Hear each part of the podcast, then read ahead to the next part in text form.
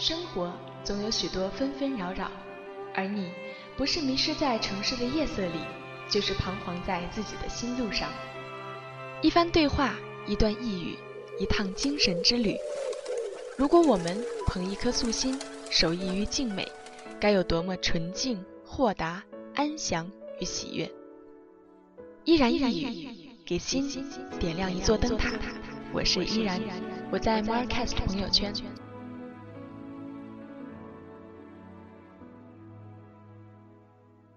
大家好，欢迎收听《依然一语》，我是依然。自第一期节目播出以后呢，收到了许多朋友的留言和意见，非常感谢大家的支持。当然，如果你还有什么好的建议或者想和我们说的话，可以发送邮件至依然小写全拼九一零二二五 at 幺六三点 com。嗯，今天我们继续请账目先生和大家一起聊一聊。嗯，聊什么呢？哎。我闻到了一股清香。等一等，我先品一口茶。呀，这个茶好苦呀，刘老师。嗯，先苦后甜嘛。呃，这个茶越苦，其实之后的甘甜，呃，滋味就越浓郁，是呃喝茶你能体会出来的一种深意。其实喝茶，呃，正是从这个里面。能感受到人生的哲理。我们通过喝茶，刚开始，呃，用各种器皿来自于喝各种茶。在开始的时候，我们从不懂茶，最后到懂茶，最后开始，呃，就是会产生分辨分辨。嗯，有些人慢慢就通过这种分辨，通过这种关照，最后就像没有分别之心。这个就是真正的喝茶的境界，但还有些人在这个过程当中就慢慢的掉进去了，然后每天会为用喝茶的好的器皿或者好的茶而高兴或者而痛苦，这就真的掉进去了，这就远离了喝茶的深意。确实，其实这个喝茶也向我们阐述了一个道理，就是说苦尽甘来。其实越苦的茶呀，它的回味其实是越甘甜。像我现在就感觉到，刚才喝的茶在口中有一股清香和甘甜的那种很舒服的气息。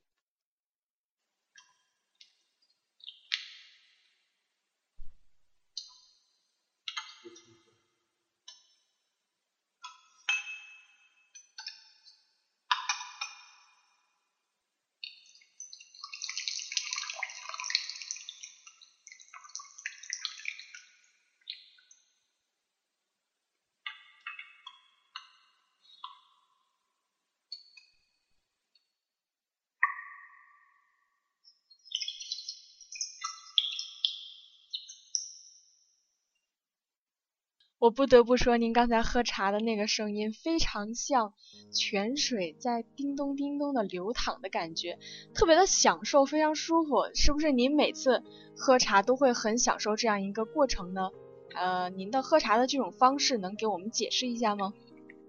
呃，这种喝茶的声音，我觉得你能用流水山泉流水的声音来形容，我觉得特别的好，因为我常年就在山里。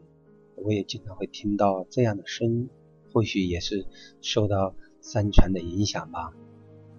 然后最重要，这样的声音我们会感觉到，在这个声音背后的一份宁静、一份安详、一份自在。嗯，既然今天我们聊到了茶呀，就请张文老师跟我们谈谈您对品茶的心得体会。茶是一个非常久远的话题。也就呃记载来说，应该是神农氏开始，它真正的兴起应该是从唐宋。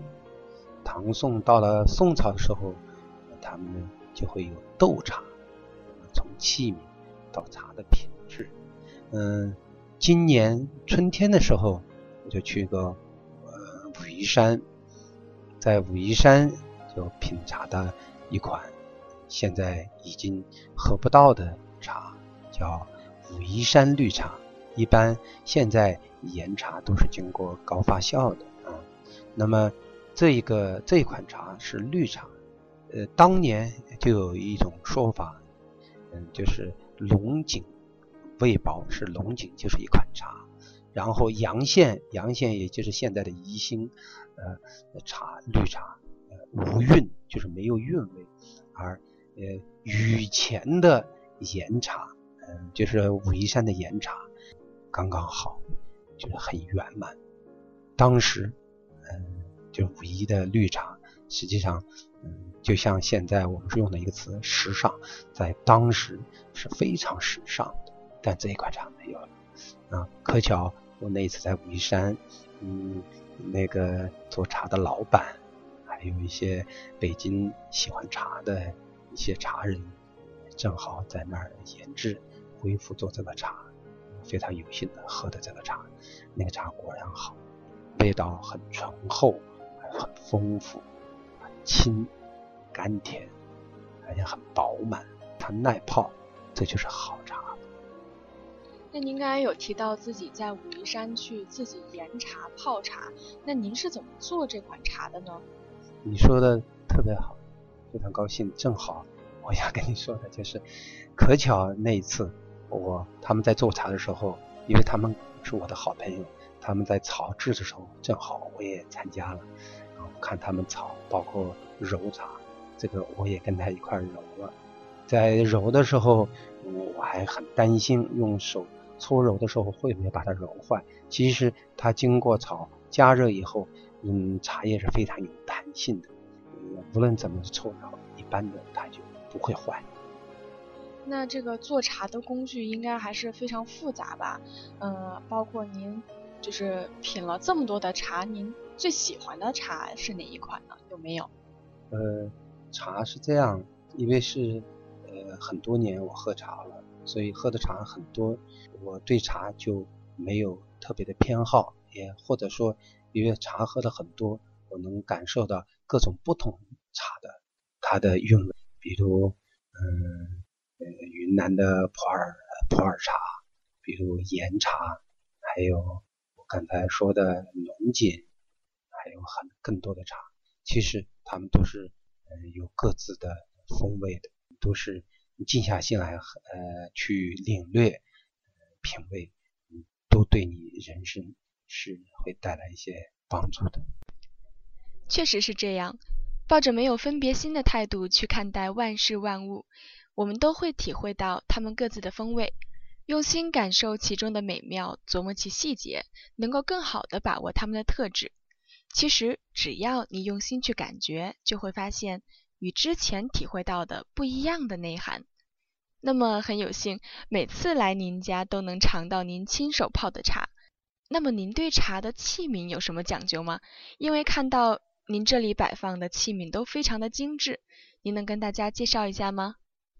器皿我也是随缘的，嗯，在条件呃允许的情况下，我会尽量嗯。找一些就是朴素大方、使用的一些器皿，而且它的色泽呃最好沉稳一些，这样呃可以更好的滋养我的心。还有就是我特别想在这里说的是，不管是使用器皿，或者是在喝茶的滋味，无非是让我们从粗重的心到微细的心，到极微细的心，嗯，进而看到。这个背后的东西，我们一定要通过透过这个器皿和茶味的本身，看到后面的东西，由此而提升我们的觉察力，达到人生的那种从容、淡定的境界。这个才是喝茶的真意。确实，您一直在强调要看到事物后面的东西，其实也就又印证了您一开始介绍您名字的时候说不要一叶障目，也不要以偏概全。就什么事情我们要从大事大处着眼，也同时也要看到它背后更深刻的内涵。嗯，其实现在很多人都发现啊，这个咖啡，呃，从国外一直传到中国。嗯，越来越的多多的人都在享受这种小资情调。那平时您喜欢喝咖啡吗？你这个问了也特别好。是这样的，中国传统的文化我特别的喜欢，乃至于印度的，包括呃欧洲的一些文化，我都是特别喜欢。因为文化其实是没有好坏的，他们因为各自呃地理环境、历史的发展的原因，它会产生各自不同的特质的文化。嗯，这样的文化，尤其在我们今天有幸可以非常快的接触，同时接触各种文化，其实对我们人生是有帮助的。我们不仅要尊重各个文化啊，尤其不要在那里做一些有损于各个文化的一些事情，因为在我心里，不管是中国的文化还是传统的文化，我觉得我们人生对这个世界，对来自于世界各地的文化以及所有的一切。我们要广泛的敬畏，要持有敬畏之心，要去尊重他们。只有你去尊重他们，你才能深切的体会他们，才对你的人生有着彻底的帮助，才能使你走得更加的深邃。您对文化的这种理解，我非常钦佩，因为您感就是在您看来，好像什么东西它都是有一用一种包容的心态去。呃，对待它，所以这也是非常豁达的一种人生态度。回到刚才的问题，就是您觉得，针对现在这种社会现现状，可能现在茶馆越来越少，但是咖啡馆就越来越多。比如说我们现在宋庄，它茶馆呢还不到一两个，但是咖啡馆却遍地林立了。您怎么看现在这种社会现象？嗯，任何事情都是有因果的。我估计，也许有一天在这里。会有更多人去喝茶，会有更多的茶馆，但是或许就是先要从咖啡馆开始吧。所以我觉得能有一个开始就很好。那么我期待着，嗯，这个之后有更多的茶馆的出现，让我们不仅领略到西方的文化，我呃也能领略到中国传统文化的精神。我发现您说话非常低沉呀，是不是非常希望我们的听众朋友都用心的去聆听呢？这是一种你说话的这种风格和态度吗？说话的声音是这样，说话的声音是跟人性是有关系的。当你的心从容不惊、缓缓而行的时候，你的声音也应该是这样。当你的心是呃广阔深邃的，那么你的声音也是和的这个天地产生了共鸣。你不仅和你的身体产生共鸣，和你的这个特定的环境产生共鸣，哎，你这个共鸣是和宇宙所有的空间产生共鸣的。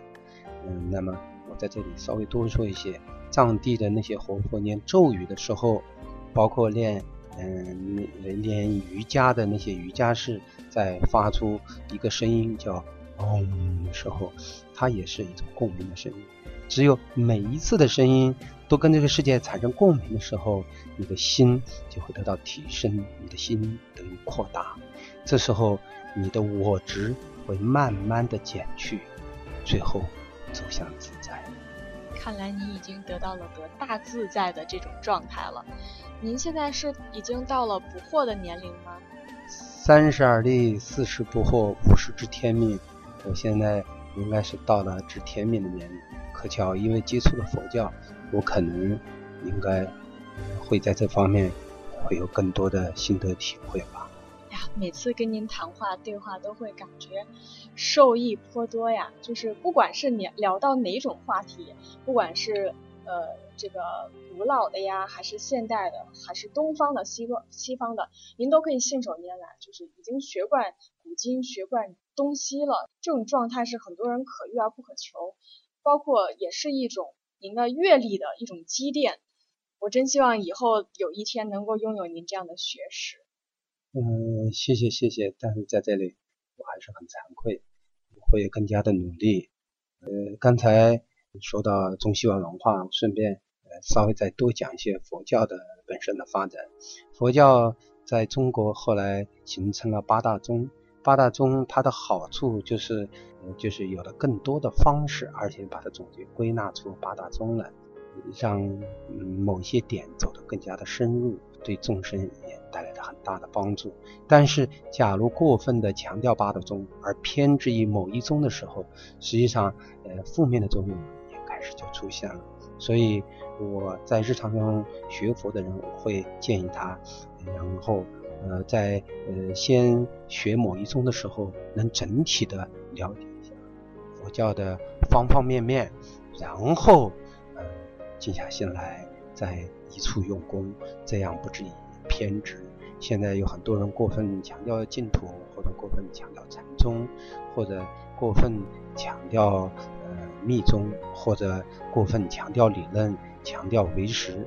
实际上，只要过分了，就偏了，就不中庸了，就背离了佛教的精神了。这一点，我觉得，呃，初学佛人特别重要，尤其他刚开始呃接触佛教，并且希望佛教。这么伟大的文化能帮助他们，能启迪他们，开启他们的人生，我觉得是非常好的事。然后，嗯，我在这里为什么要特别说？我希望佛教能给他们真的是带来帮助，不要因为他们对佛教的误解而影响了他们的人生。对，非常说的非常好，嗯，就是放下执着。非常感谢张木先生今天给我们带来的这样一个，呃，不仅是关于茶，还是咖啡，还是中西文化的这种融会贯通的各个方面的探讨。我们也希望下一次能够继续跟你有合作，呃，期待我们下一期节目，好吗？再会。谢谢，非常愉快，希望有更多更多美好的合作和这么美好的夜晚。